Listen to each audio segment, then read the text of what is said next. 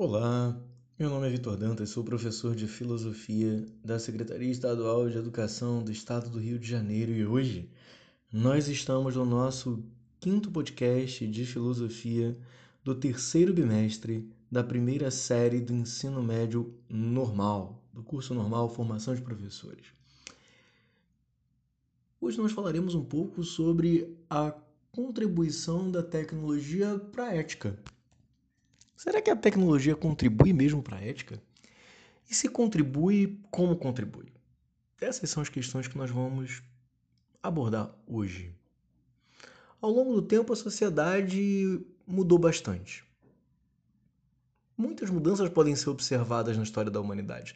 A forma como vivíamos nas cavernas, na antiguidade, na Idade Média, na Idade Moderna, o advento das diversas coisas que foram surgindo, como por exemplo tipos de moradia,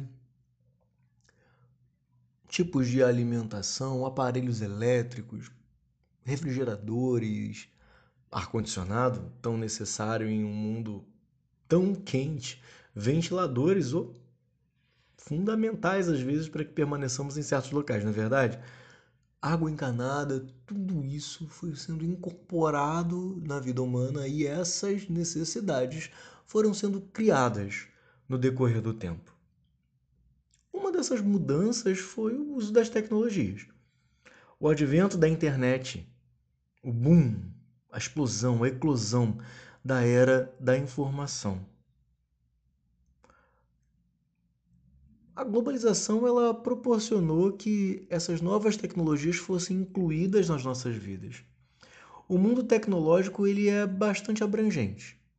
Ele vai para vários lugares, pega vários assuntos. E isso permite que uma infinidade de informações circule pelo meio virtual.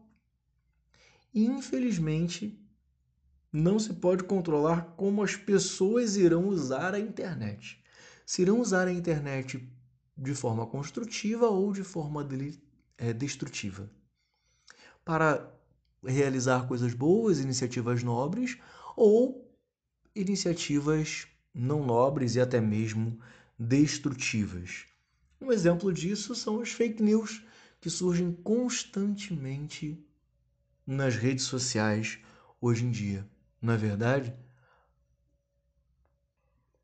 Além das fake news, nós temos as fake opinions, que são as falsas opiniões baseadas em falsas informações.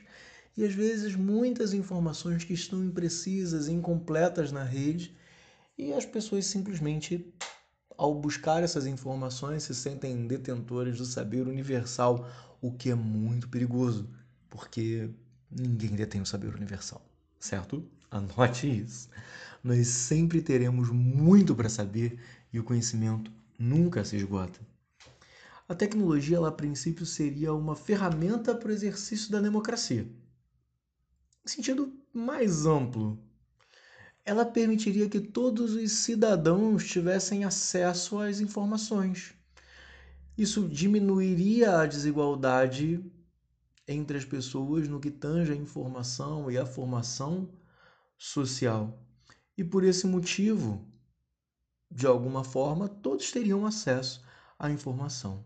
A igualdade de informação favoreceria o desenvolvimento humano, compreendendo também o econômico, o social, o político, ou seja, proporcionaria em tese o desenvolvimento do ser humano como um todo e da própria sociedade humana também já que essa seria um dos elementos primordiais para empregabilidade futura, né? divulgação de qualquer tipo de busca de informações diversas, etc. O emprego do futuro passa também pela internet e pelo uso das novas tecnologias. Quem hoje não tem domínio dessas coisas para entrar no mercado de trabalho encontra também algumas dificuldades. Mas essas dificuldades elas acabam sendo dirimidas quando se insere a pessoa nessas novas tecnologias, diminuindo aí um pouco a desigualdade digital e a exclusão digital. ao compartilhar essas informações, nós podemos diminuir também um pouco da desigualdade social e tentar promover uma igualdade de oportunidades entre as pessoas que estão presentes na sociedade nesse momento. Além do mais, o uso das tecnologias ele precisa ser pautado sempre em um comportamento ético, onde a responsabilidade cívica, o interesse público se façam sempre presentes e sejam valores ali. Nesse sentido, acontece um processo dual, ou seja, que vai para duas pontas diferentes. A inclusão que deve ser feita pelos cidadãos em interação com a tecnologia e a inclusão da tecnologia na vida cotidiana dos cidadãos. Ou seja, o homem moderno precisa se incluir no mundo tecnológico e o mundo tecnológico também precisa se incluir na vida cotidiana das pessoas. Então, temos essas duas correntes andando aí juntas, né? E caminhando para o mesmo sentido, que seria uma dinamização da informação, uma democratização também da informação, do conhecimento, da vida e etc. Então nós podemos dizer sim que o acesso à informação pode contribuir para uma evolução ética da sociedade, desde que nós usemos os meios que nós temos para divulgação da informação e também aquisição de informação de forma correta e responsável tendo sempre em mente não prejudicar o outro e favorecer o bem comum. Certo? Queridos, hoje ficamos por aqui. Um abraço e até mais. Tchau.